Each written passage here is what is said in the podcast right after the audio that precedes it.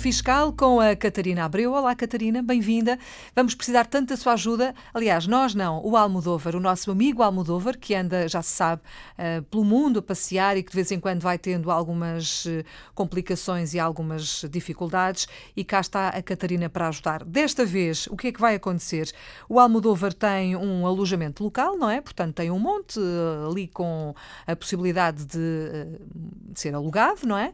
E, portanto, o que ele ouviu foi falar de uma coisa que se chama comissões, IVA das comissões. Nem eu sei do que é que estou a falar.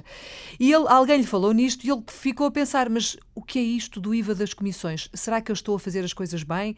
Será que há aqui algum problema? Eu não quero problemas com, com ninguém, muito menos com o fisco, não é? Portanto, Catarina, precisamos da sua ajuda. Uh, olá, Filomena. O Almodóvar foi, foi ver como é que tinha feito o alojamento local no início, uh, foi ver o início da atividade e foi falar com a contabilista porque depois, quando o negócio foi evoluindo, ele achou melhor recorrer desses serviços.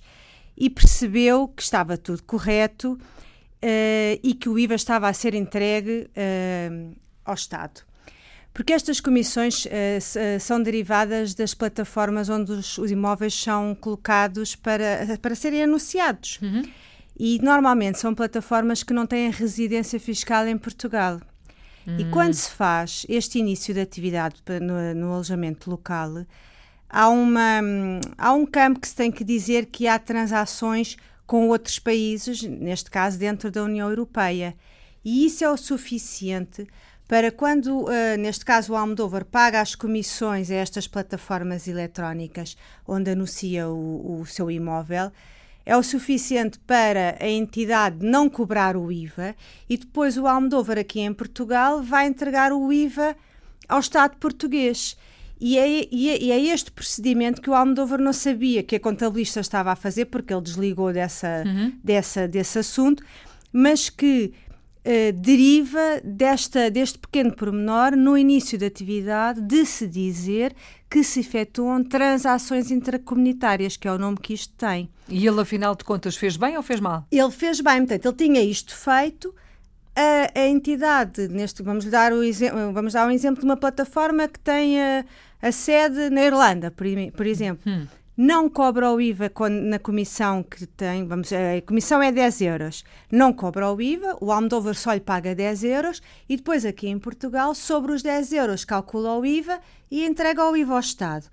Como o Almodóvar tem IVA também, é, também cobra o IVA da sua atividade de alojamento local, pode deduzir o IVA, portanto acaba por ser um encontro de contas, é meramente administrativo, mas uhum. tem que fazer esta, esta declaração aqui na, em Portugal.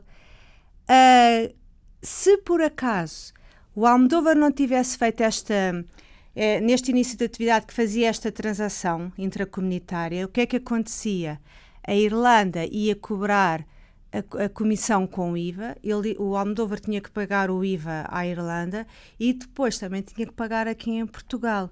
Portanto, o que acontece é, dentro da União Europeia, o IVA é um imposto comunitário, tem que haver estes procedimentos para que não haja aqui dupla tributação. Uhum, muito bem. E, portanto, no alojamento local, uh, é necessário fazer estas comunicações para que se seja só tributado num determinado país. Eu posso baralhar aqui isto tudo e dificultar mais a, a tarefa. Então, e se esta plataforma, por exemplo, não for europeia e for portuguesa, não há? Aí não há problema, porque aí, sendo portuguesa, uh, o IVA é cobrado e, e, fica tudo, e fica tudo dentro do país, porque o, o esta questão põe-se para que não seja cobrado IVA num país diferente e depois deduzido noutro país. Okay. Portanto, tenta-se localizar tudo só para um país. Daí haver esta, este, este regime que se chama de autoliquidação. Uhum.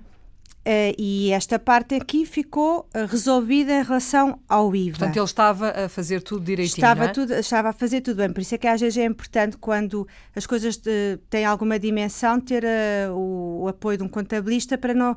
Porque são depois as declarações não estão a ser bem entregues e, e ficam todas. têm que ser depois corrigidas, entregues fora de prazo e as coimas depois são muito elevadas.